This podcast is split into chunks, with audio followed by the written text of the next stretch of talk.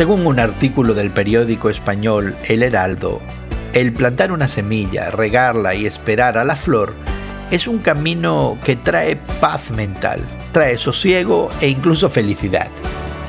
Hoy en la palabra, en el Salmo 104, se presenta a Dios como un jardinero. El salmista proclama, los árboles del Señor están bien regados, los cedros del Líbano que Él plantó.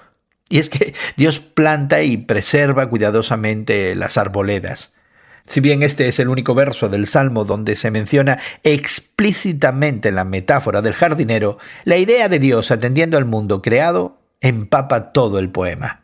Los jardineros plantan semillas y cuidan sus jardines a medida que crecen. Y de la misma manera Dios no solo creó el mundo, sino que continúa defendiéndolo y sosteniéndolo. Dios provee agua para los animales, crea un hogar para las aves, promete alimento para todos.